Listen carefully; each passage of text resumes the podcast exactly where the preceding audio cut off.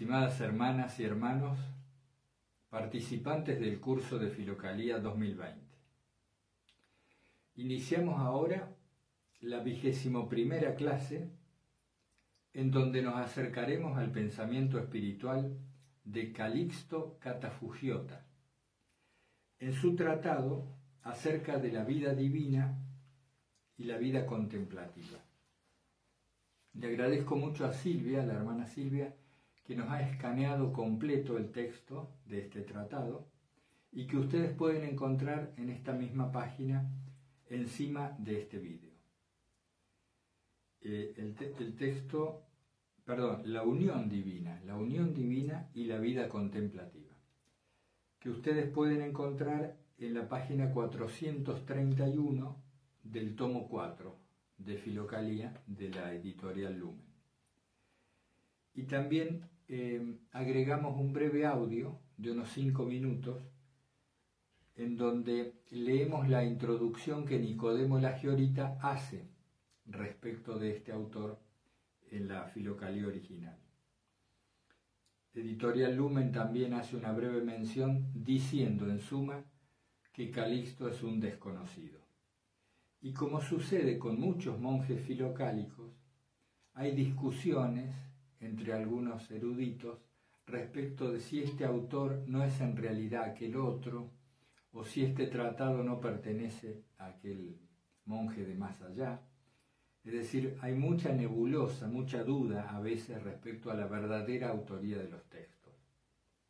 Pero a nosotros nos interesa lo que el texto nos quiere decir, la enseñanza que viene a nosotros hasta el día de hoy y que podamos aplicar en la vida cotidiana de alguna manera.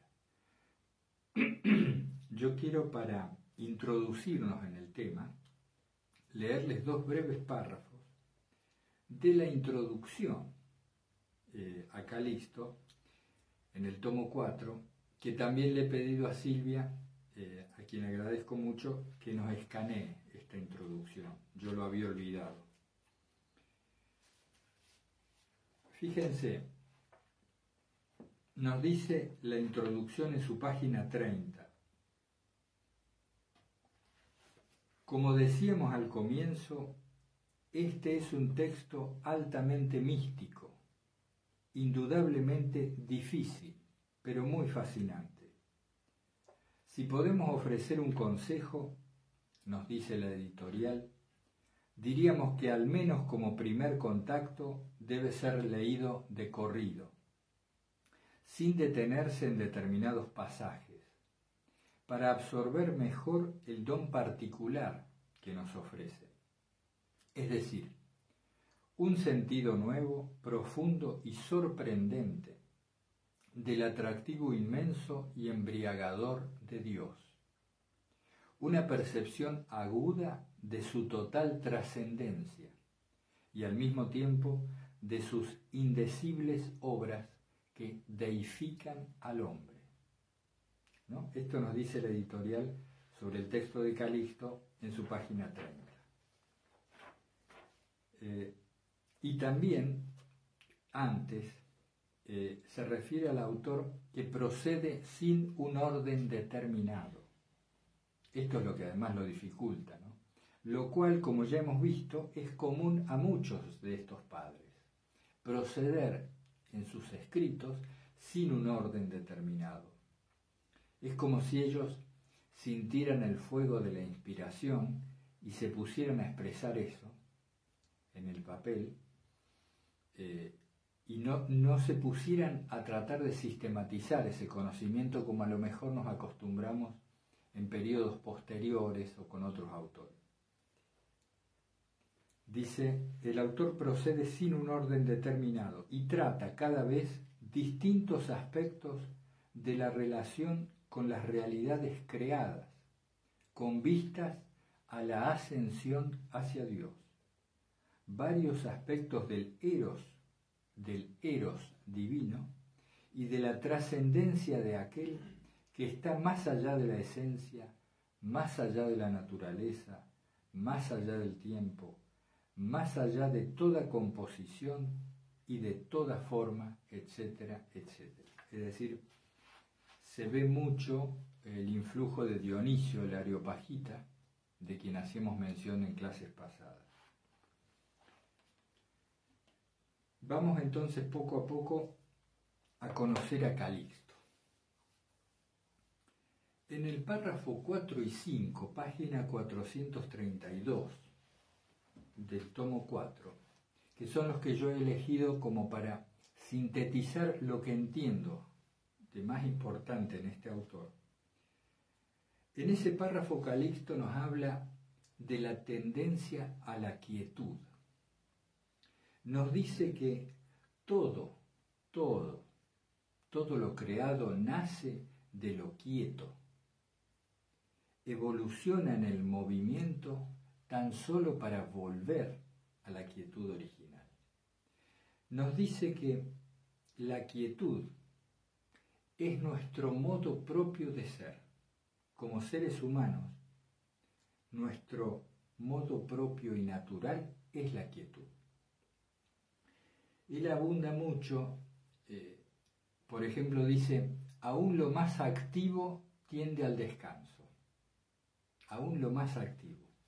En este natural encaje que todas las cosas creadas tienen, todas buscan la armonía en la quietud. ha dado que pensar, es, motivo de mucha reflexión este tema. Fíjense ustedes cómo permanentemente todas nuestras actividades lo que están buscando es, es ese momento posterior a la actividad misma en el cual descansamos. Y más aún, buscamos esa tranquilidad de espíritu, ese fondo calmo en medio de las actividades. Esa es nuestra mayor pretensión. Calixto abunda mucho en las cualidades de nuestro intelecto. Acuérdense de ese supremo órgano de la contemplación del alma, el nous, esa parte en nosotros que por decirlo de algún modo está capacitada. Esa parte en nosotros que está capacitada para tomar contacto con las energías increadas de Dios, con sus emanaciones, y que entonces nos permite ser receptáculo de la gracia. Abunda también Calisto en este concepto, llegar a ser receptáculos del amor divino, dice, y que cuando somos receptáculos de ese amor, nos transformamos en una expresión de Dios hacia los demás, en una expresión de este amor divino. Les decía que en todas las actividades buscamos la quietud. Si nos ponemos a observar con detenimiento, fíjense que hasta en, en una conversación trivial y breve, naturalmente buscamos sentarnos o ponernos en una posición de descanso nos lleva a pensar en que el ahorro de energía es parte de la manifestación de esta búsqueda. Lo observamos en los animales, lo observamos en las plantas, en nosotros mismos. Siempre la creación está buscando el descanso y lo llamamos nosotros ahorro de energía. Por eso nos sentamos, por ejemplo, para que el cuerpo descanse para no estar en tensión. Por eso organizamos las actividades, para que nos faciliten el manejo de nuestras propias fuerzas. Fíjense que hasta el cosmos, el orden universal, está organizado, o podemos verlo, como si estuviera organizado para este ahorro de energía que lleva finalmente a la quietud. Dicen los científicos que los planetas, las estrellas y en general toda forma errante que anda por el universo es esférica, a raíz de que la esfera es la morfología más adecuada entre los componentes de un cuerpo para ahorrar energía. Es decir, la esfera es la expresión también en los cuerpos celestes de esta búsqueda de quietud de armonía ¿Por qué digo quietud y armonía? Porque lo natural en nosotros es la quietud. Esto es lo que Calisto nos trata de transmitir, que lo que nos es más propio como seres humanos es la quietud y que eso involucra a toda la creación. ¿Y por qué esto es armonía? Porque al estar funcionando en nuestro modo propio, nos armonizamos con lo que Dios quiso para nosotros. Cuando estamos en quietud, es cuando más cerca estamos de lo que Dios quiso para nosotros. También eh, abunda Calixto en su texto de cómo todo principio generador genera semejanza en aquello que ha generado. Es decir, nosotros, aunque nos parezca increíble, nos parecemos a Dios. Habrá que ver en qué. Pero tenemos la semejanza que nos resulta de aquel principio que nos ha generado. El haber nacido nos sumerge en la desemejanza. ¿Por qué? Porque nos hacemos múltiples, dice el autor. En la multiplicidad, en cierto modo, perdemos la semejanza. También podemos relacionar esto con la caída. Y al perder esa semejanza, la creación entera no hace más que buscarla. Es una buena forma de sintetizar lo que hacemos en todas las actividades de nuestra vida. ¿Qué más? En el párrafo 7, Calisto nos dice que hay tres modos de acceder a este profundo e íntimo contacto con las energías de Dios, que es el modo más íntimo en el cual podemos conocerlo. Nos dice que hay un modo que se produce a través de la fe, que requiere de la fe, y merced al influjo de nuestra voluntad, a la fuerza de nuestra voluntad. Él dice que mediante la imaginación podemos recrearnos en los pensamientos que tienen que ver con Dios, en la contemplación de todo lo que está en torno a Dios. Porque dice que el intelecto está hecho solo para eso, que también el modo propio del intelecto es la contemplación de lo divino. Cuando nuestro intelecto, y fíjense que a veces Calisto usa esta palabra ambiguamente. Ya sabemos por haber leído el glosario de Filocalía que intelecto se refiere al nous. Pero también vemos que algunos autores, Calixto entre ellos, en algunos párrafos parece referirse al raciocinio. Va y viene con este significado. A veces lo usa en un sentido, a veces en el otro. Contemplando lo que está en torno a Dios, merced a la fe, merced a la fe, el intelecto se sitúa en donde tiene que estar. Y entonces a través de él tomamos contacto con con esa energía increada que nos transforma. Ese es uno de los modos, dice en su párrafo 7. También está el segundo modo, que es simplemente el influjo de la gracia. La gracia, por voluntad de Dios, sin que nosotros tengamos nada que ver, puede darnos este mismo don y vendría a ser el modo en que Dios se acerca manifiestamente a nosotros. Dice eh, Calisto que este influjo de la gracia nos permite acceder a divinas revelaciones, a cosas que jamás, de ningún modo, nosotros por nosotros mismos podríamos acceder. Y el tercer modo es una combinación de estos dos, que es quizá el más mencionado en la historia de la espiritualidad cristiana. Esta combinación entre nuestro esfuerzo personal o nuestra actitud dispuesta y la obra de la gracia. Aquí quiero detenerme un momento para sintetizar un poco lo que Calixto nos dice sobre Dios. porque Él nos habla sobre Dios. Todo su tratado es, es eso. Pero nos habla para decir que no podemos decir nada sobre Dios, sino solamente sobre aquello que se ha dicho sobre Dios. Es decir, nuestro lenguaje, nuestro decir sobre Dios es sólo un decir de aquello que otros han dicho de Él. Estamos siempre en el plano del lenguaje, no podemos jamás hablar de Dios. Por eso es, Calixto es un apofático, claramente. Y en todo caso, podemos conocer a Dios íntimamente a través de este contacto de la parte superior de nuestra alma con su gracia, pero este conocimiento íntimo de las realidades divinas que Él nos participa en el corazón es intransmisible. Es decir, nadie puede hablar de ello. Por eso tanta metáfora, tanta alegoría en los textos bíblicos y en la misma filocalía.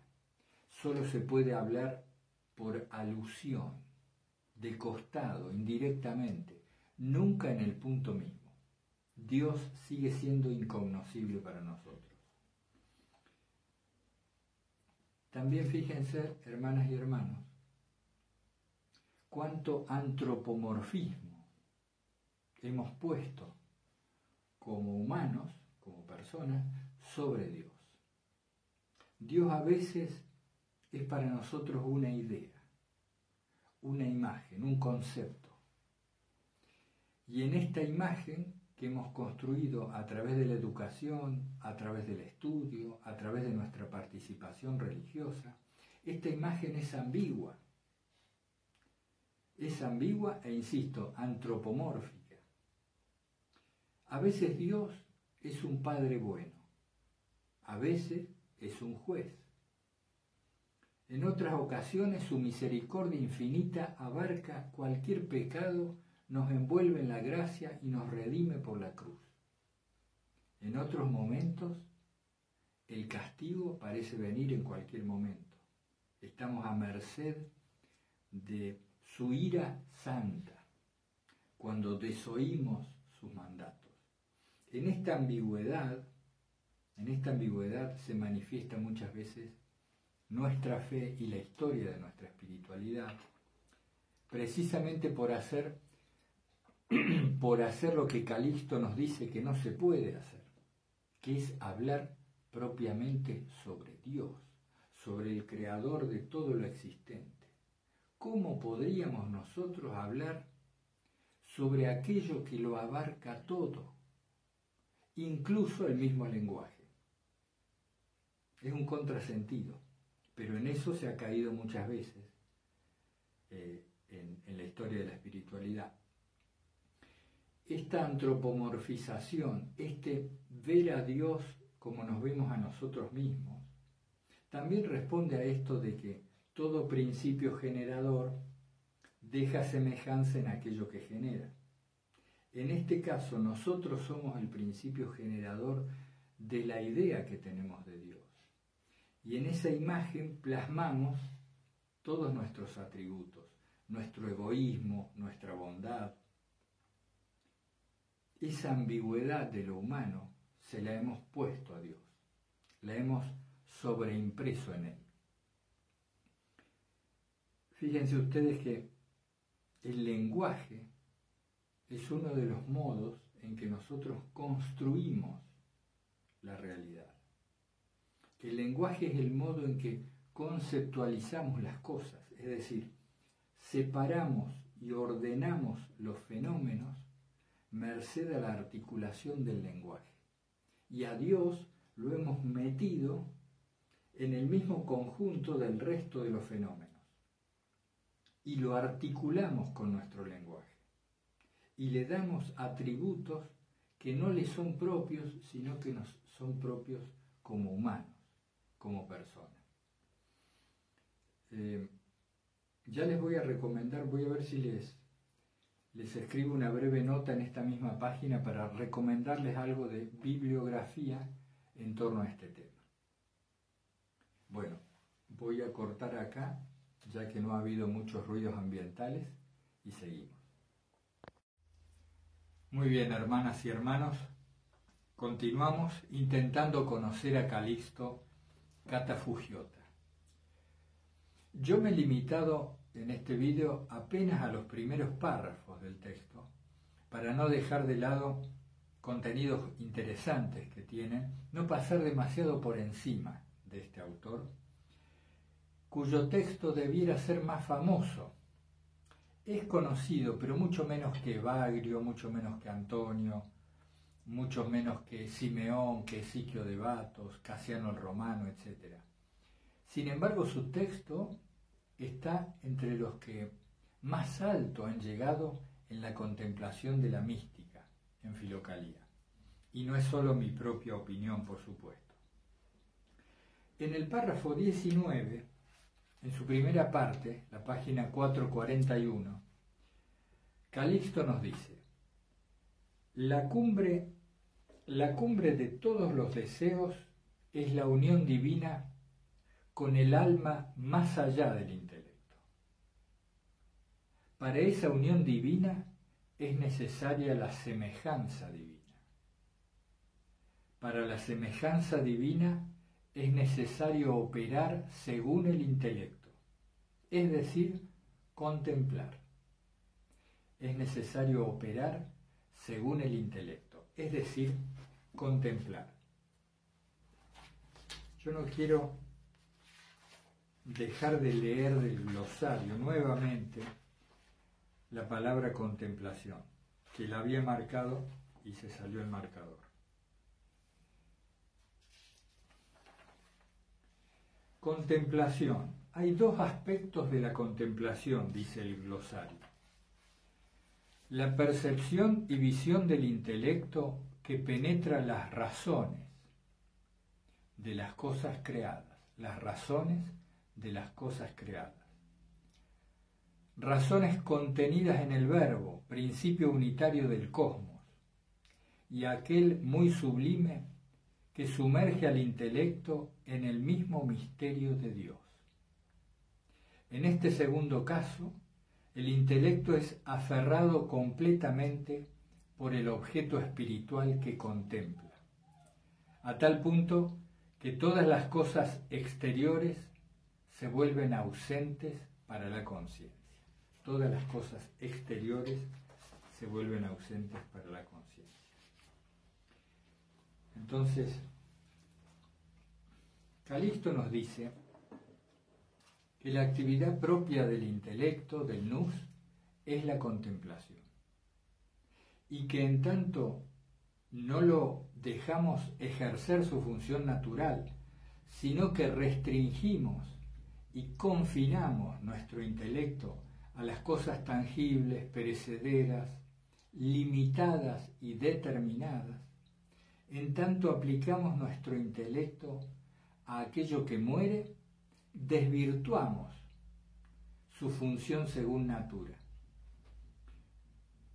Calixto nos habla de que todo principio generador deja en aquello que genera una profunda huella. Es decir, los hijos se parecen a los padres. El principio generador deja su impronta en lo que ha generado, es decir, una semejanza. Nosotros hemos sido creados, por tanto, a imagen y semejanza de Dios, como se nos enseña en la Biblia. Pero esta semejanza fue perdida o va siendo perdida en la medida en que mal usamos nuestras funciones.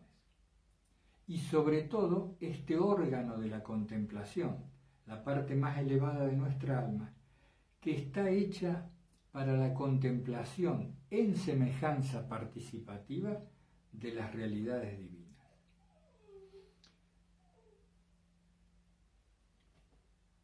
¿Qué quiere decir? Yo tomé nota ¿Qué quiere decir contemplar en torno a Dios o contemplar las realidades divinas? Antes que nada, no atender a lo contingente, más allá de lo necesario e imprescindible, atender a las otras realidades, a esas que manifiestamente muestran la presencia de Dios, a Dios como el origen de todo. Pero veamos un poco más en detalle. Todo forma parte de la creación de Dios, todo lo existente, todo fenómeno que podamos percibir.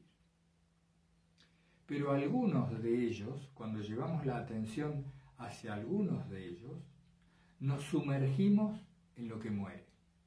Cuando atendemos a lo más elevado, nos vamos liberando del peso de la materia y acercándonos por semejanza a aquello que contemplamos. Hay un concepto importante, Calisto refiere a Pedro Damasceno, que también vamos a ver en el curso, cuando Damasceno dice que el intelecto se colorea según lo que contempla. Nos asemejamos a aquello a lo que atendemos, a aquello a lo que miramos. Fíjense las consecuencias de nuestra vida cotidiana de este simple concepto. Si el intelecto, la parte contemplativa de nuestra alma, se asemeja a lo que contempla, cuán importante es dirigir nuestra atención hacia las realidades invisibles o a aquellas más espirituales en lugar de las materiales o carnales. Por eso Calisto enfatiza en Juan Juan capítulo 3, versículo 6, donde se habla, aquí lo tengo, para ser textuales, dice, lo que es nacido de la carne, carne es, y lo que es nacido del espíritu, espíritu es.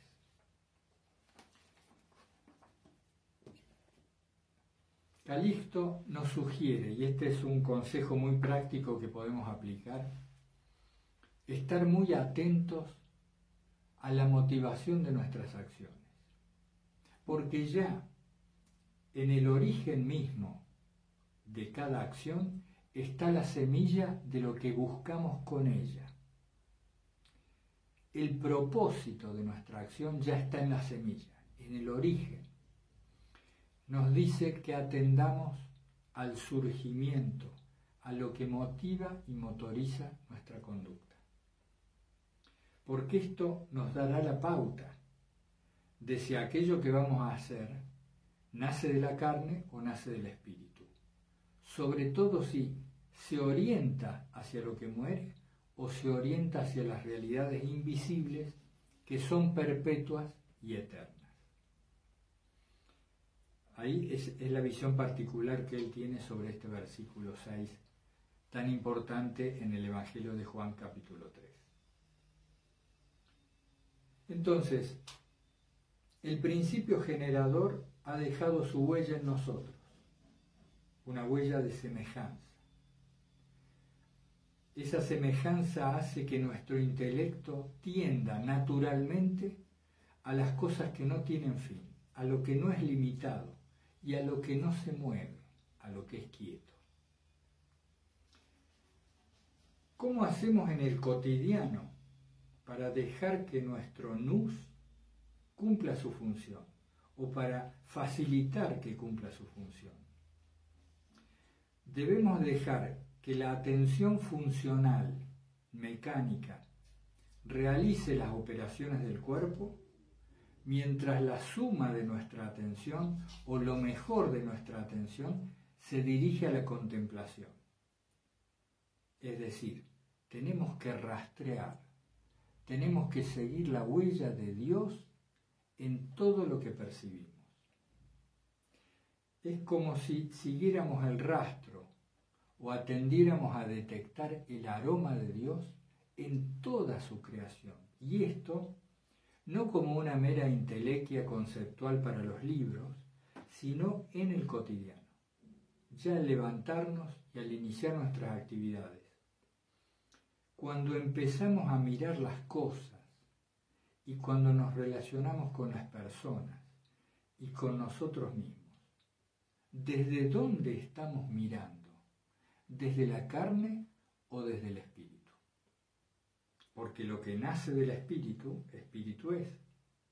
Es decir, lo que nos motiva en la mirada. Mirar, observar, es ya una acción y una de las acciones más importantes que realizamos. No es una acción motriz o del todo motriz, pero es la acción de fondo, la acción que es previa a todo movimiento. Quiero decir que nuestra mirada es una forma de actuar que nos puede asemejar o alejar de la semejanza con Dios. Ver la maravilla en todo, ver la obra de Dios en sus criaturas. Y para esto tenemos que poner la intención, diríamos, la intención de detectar a Dios en las cosas, en las personas y en nosotros mismos. ¿Y cómo vamos a hacer para poder detectar si la influencia de la mirada es para lo divino o para lo que muere, para lo carnal? Según lo que buscamos con eso. Entonces, a ver si puedo situar un ejemplo en la tierra. Cuando miro al ser querido, cuando miro a la persona con la que me estoy relacionando, esa mirada es posesiva o desposesiva, por ejemplo. Es decir, lo miro en un para mí, en función de para mí, o lo miro en función de un nosotros. Porque tampoco es cuestión de mirarlo solo en función de él, ¿no? de ese, irnos de un extremo al otro como es muy habitual cuando, cuando vemos las cosas desde el ego. No, esa mirada tiene que ser un nosotros, yo y mi prójimo, porque Él es tan Dios como yo y aquí un concepto de difícil digestión que nos da Calixto, pero que lo explica convenientemente. Van a ver en el texto que varias veces él pone Dios en minúscula y después Dios en mayúscula, refiriéndose al verdadero Dios. Bueno, eh, yo no conozco de griego para nada en profundidad, pero al parecer Calixto usa Dios en minúscula para referirse simplemente al Espíritu Hijo de Dios que hay en nosotros, es decir, al Hijo de Dios que somos. Entonces, miramos desde allí, desde ese Dios interior que es el Hijo de Dios que somos, nuestro Espíritu, y englobamos en esa mirada a nuestros semejantes. Por ejemplo, en esa acción de la mirada, del observar, ya estamos dejando que el intelecto cumpla su función. Al cumplir su función, se asemeja cada vez más al principio que lo generó. Esto es Dios. Entonces, al observar las cosas,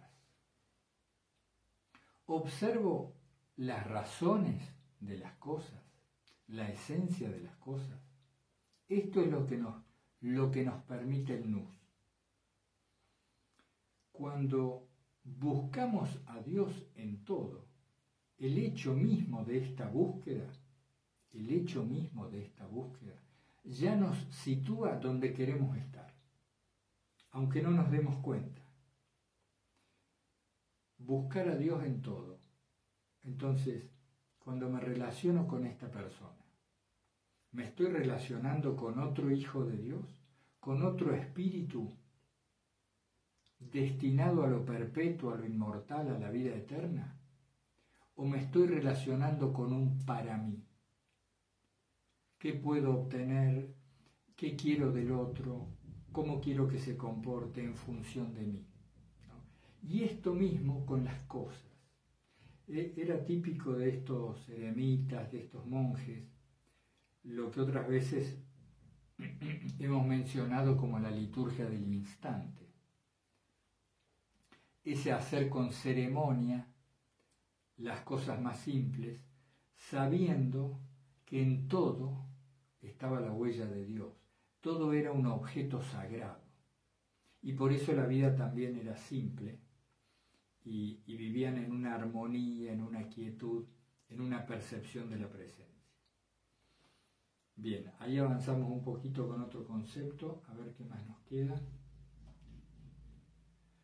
Nos coloreamos según aquello que contemplamos y nos empezamos a parecer más al principio generador. Bueno, yo creo que ahí tenemos dos párrafos que, que podemos dejar y avanzar un poco más. Bien, quiero hacer un breve comentario referido a lo que hablábamos recién sobre la carne y el espíritu, porque no quisiera que nos quedemos con una interpretación dialéctica, como si la carne fuera mala y el espíritu lo bueno. Cuando se habla de estas cosas, al menos en el espíritu filocálico, se está refiriendo sobre todo a aquello que muere y a aquello que es inmortal, por lo cual lo espiritual, lo inmortal, que es inmaterial, es lo deseable, porque nuestra propia esencia, nuestra alma, está destinada a la inmortalidad. Entonces, es eso lo que nos corresponde por derecho propio. Y no se está hablando, como a veces se ha tomado, se han tomado estas cosas, como si la carne de suyo fuera algo malo, como si la corporalidad fuera detestable en cuanto pecaminosa. Recordemos que decíamos en alguna otra clase que es la ley que habita la carne, los ímpetus de la carne, lo que en todo caso son malos o nos alejan de Dios, y no la materialidad misma, que ahora vamos a ir también un poco con eso. Disculpen ustedes los sonidos ambientales, son inmanejables por ahora. Eh, quiero irme ya adentrando en la última parte de la clase y comentar brevemente el párrafo 16. Fíjense, a propósito de esta dialéctica aparente entre el bien el mal, la carne y el espíritu. Se ha dicho, dice Calixto, Solo el Señor los conducía y no había ningún Dios extranjero con ellos. Y remite a Deuteronomio 32.12. ¿Has visto el poder del uno y solo? Pone ambas palabras, uno y solo en mayúsculas. ¿Has visto que no había ningún Dios extranjero? Porque solo el Señor los conducía. Solo el Señor los conducía. Claro que el Señor conduce a aquellos que se dirigen a Él, no a quienes de Él se separan. Bueno, y así sigue, les recomiendo también ese párrafo 16 especialmente. Solo el Señor los conducía, ellos se orientaban a Dios. Bien. ¿Qué nos queda de ver en esta clase sobre Calixto? Hay que buscar la unidad en lo múltiple. Él nos exhorta a cada paso en el texto a dejarnos orientar hacia el uno ultramundano, a ver a Dios en todo, las maravillas de su creación, y nos sugiere penetrar en lo múltiple para que una vez en lo profundo de la diversidad podamos volver al uno. Hagamos un ejercicio práctico. Fijémonos cómo estamos en presencia de nuestro cuerpo en una habitación y cómo si empezamos a atender a los componentes de ese cuerpo, nos encontramos con la piel, la carne, los huesos, y yendo hacia el interior con esa rica diversidad de órganos que tiene particulares funciones, todas orientadas hacia el mantenimiento y la salud corporal. Y si seguimos yendo hacia adentro, si observamos con más atención, nos encontramos con las partes de los órganos. con su multiplicidad interior, los componentes. Y si nos adentramos más en los componentes, ya empezamos a llegar a ese mundo de las moléculas, de los átomos, de este elemento unido al otro elemento. Y hoy en día, con las noticias que la ciencia nos da a cada rato, empiezan a aparecer nuevos nombres para nuevas partículas que se descubren en función de los cada vez más precisos aparatos y dispositivos mediante los cuales extendemos la capacidad de nuestros sentidos. Entonces los átomos, las moléculas, los protones, los neutrones, que el núcleo, los quarks y los neutrinos y el bosón de Higgs, y hasta Ustedes saben que a esta última partícula la han llamado la partícula de Dios, en lenguaje coloquial, porque claro, ya no saben a dónde se termina el asunto. Y entonces el científico, sin querer, empieza a parecerse cada vez más al místico, porque lo que el científico encuentra al fondo, al final, dividiendo, dividiendo y dividiendo la materia, es una cosa que no puede describir. Y entonces empiezan a conceptualizar lo que es materia oscura. Y no, esto otro es antimateria. Y entonces vemos cómo el ser humano va tratando de etiquetar y de ponerle nombre a misterios cada vez más insondables. Y llegan a un vacío que no es vacío, que es lleno porque permite todo, es eso en lo que todo se asienta llegan a un vacío de plenitud que, claro, desde una mente científica no completa, no sacia. Solo con el corazón espiritual o con los sentidos espirituales podemos llegar a tener algún leve entendimiento íntimo de qué se trata eso insondable que está sosteniendo toda partícula y toda materia. Y si, igualmente, si desde este cuerpo en lugar de ir hacia su interior, nos vamos alejando cada vez más de Él y atendemos la calle, la casa, la cuadra, el país, la región, el planeta y nos vamos hacia arriba. Así como antes penetrábamos en lo más pequeño, intentamos con nuestro nus contemplar estas realidades crecientes que van hacia arriba.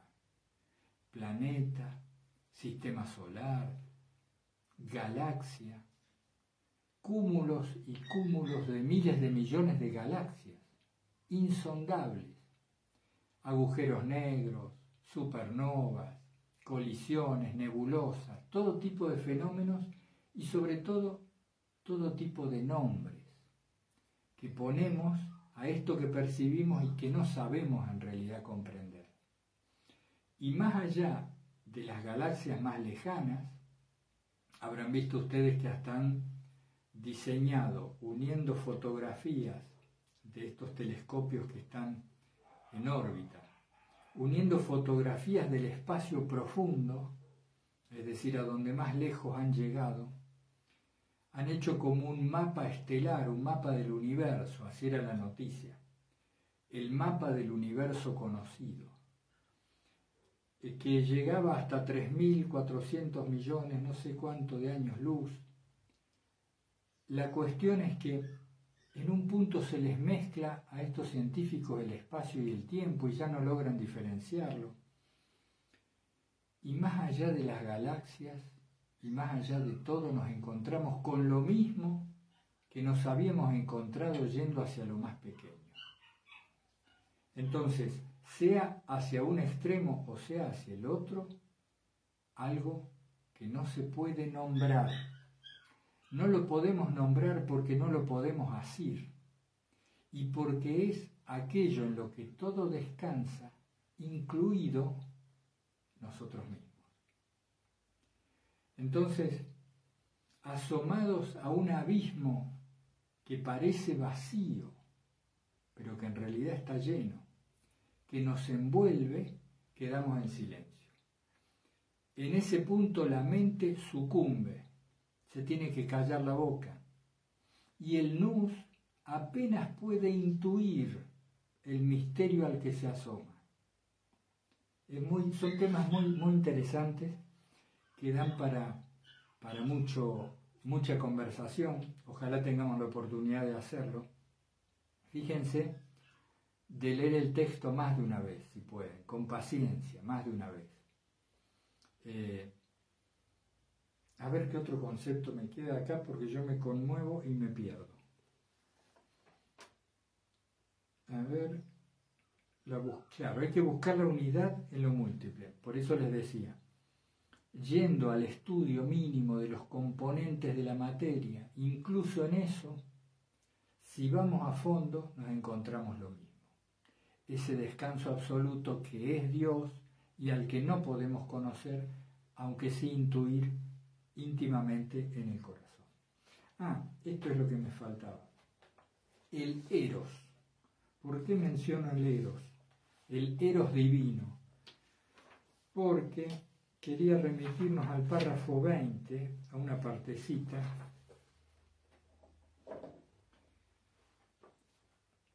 donde dice, fíjense con atención, cuando el intelecto se encuentra en medio de muchas, o al menos dos realidades, es evidente que no ve al simplemente uno, y por ello está determinado, limitado y oscuro porque así son las cosas que no son absolutamente simples.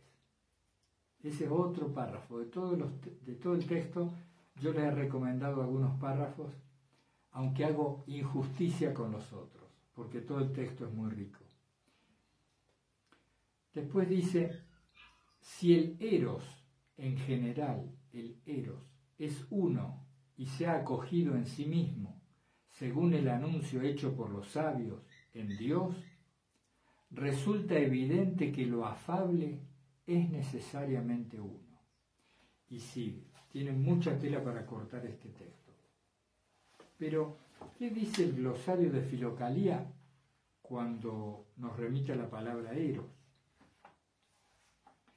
Dice, aplicado a Dios, indica la avidez ardiente. Repito esto, la avidez ardiente y el deseo unitivo, es decir, que lo une, el deseo unitivo que empuja al hombre hacia Dios. Habitualmente ha sido traducido como amor o también caridad. Indica una intensidad estática del amor, según la expresión del pseudo Dionisio. Dos puntos. El amor de Dios es estático porque no permite que los que se aman permanezcan en sí mismos, sino que los convierte en posesión de la persona amada. El amor de Dios es estático, porque no permite que los que se aman permanezcan en sí mismos, sino que los convierte en posesión de la persona amada. Esto está en los nombres divinos 4.13 de Dionisio el eros, esa avidez ardiente y el deseo unitivo que empuja al hombre hacia Dios. Una intensidad estática del amor. ¿Por qué es estática? Porque deja al hombre quieto, en éxtasis, fuera de sí. ¿Se acuerdan? Hablábamos del éxtasis como ese absoluto olvido de sí mismo, donde en ese instante deja ver un veedor y un algo visto. Hay una fusión. Y ese es el éxtasis. Y por eso se pinta o se ilustra con estas expresiones de quietud y de asombro, de ojos muy abiertos, que buscan contemplar lo más que pueden ese misterio que no se puede contemplar. Eh, bueno, es muy interesante el, texto de, de los exhorto siempre, los invito a que comenten, a que pregunten, a que discutamos, porque al final de ese intercambio surge la riqueza y algo de comprensión para todos. Bueno, a propósito de otro tema, ustedes vieron que yo puse en la clase 20 que terminaba el primer módulo del curso. Entonces, ustedes saben que este curso es libre, cada uno lo sigue en sus tiempos, porque son vídeos grabados, no, no son clases en vivo, etc. Está bien, esas son las condiciones en las que empezamos, las que vamos a cumplir, en la medida de lo posible. Pero yo los invito a que no pasen más allá de la clase 20. Si no pueden escribir una especie de resumen, que no les pido que sea como se hace en, el ámbito de las universidades o las academias, donde hay que cumplir una serie de requisitos, por así decir, canónicos o establecidos para hacer un resumen, una monografía, etc. Pero yo les pido más bien que hagan una revisión de ustedes en función del curso. Es decir, bueno, a ver, lo estoy mirando una vez por semana o no, tomo notas o no, trato de practicar algo o no, es decir, una evaluación muy personal. Y en ese sentido, una tranquila y fluida revisión de los temas, no en, los textos ni en los vídeos, en ustedes mismos. Es decir, a ver, después de 20 vídeos, ¿con qué me quedo? ¿Con qué me quedo? Si eso lo pueden escribir, yo les pido que lo compartan para que empecemos a crear un ámbito de aquellos que participamos de Filocalía, un ámbito de mayor conocimiento de lo que nos va pasando en torno a estos temas. Se puede hacer de manera anónima o los comentarios, uno, si se fijan, uno puede poner un nick, esto es un apodo, un alias. Eh, no hay ningún interés en personalizar los comentarios, en destacar quién lo ha hecho, sino simplemente que vayamos viendo cómo opera Filocalía en nosotros, para que podamos corregirnos a nosotros mismos y ustedes, en función de que este segundo módulo sea más práctico y, de mayor ejercitación que el anterior. Ah, siguiendo la sugerencia de Mariano, que también está colaborando con la parte gráfica. Vamos a tener gráficos de las clases para sintetizar lo visto y también eh, me está ayudando una hermana a ver si podemos pasar todos los vídeos a texto.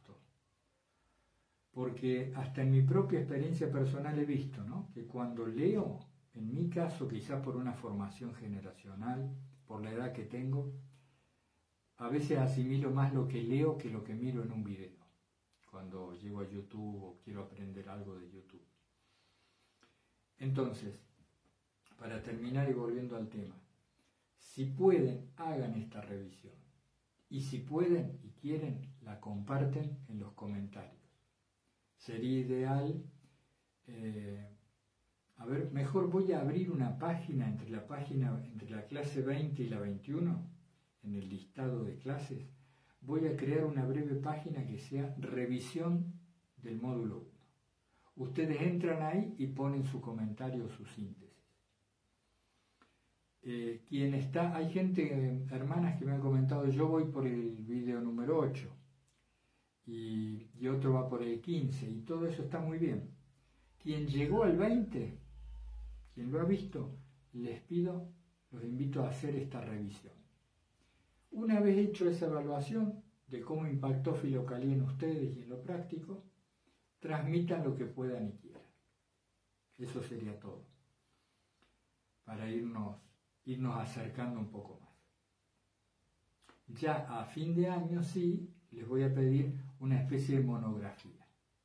Y también que me mencionen quiénes quieren el certificado, porque hay posibilidades de que ustedes, el que quiera, pueda rendir en un instituto eh, de teología para contar con una certificación académica a aquellos a quienes les pudiera servir también.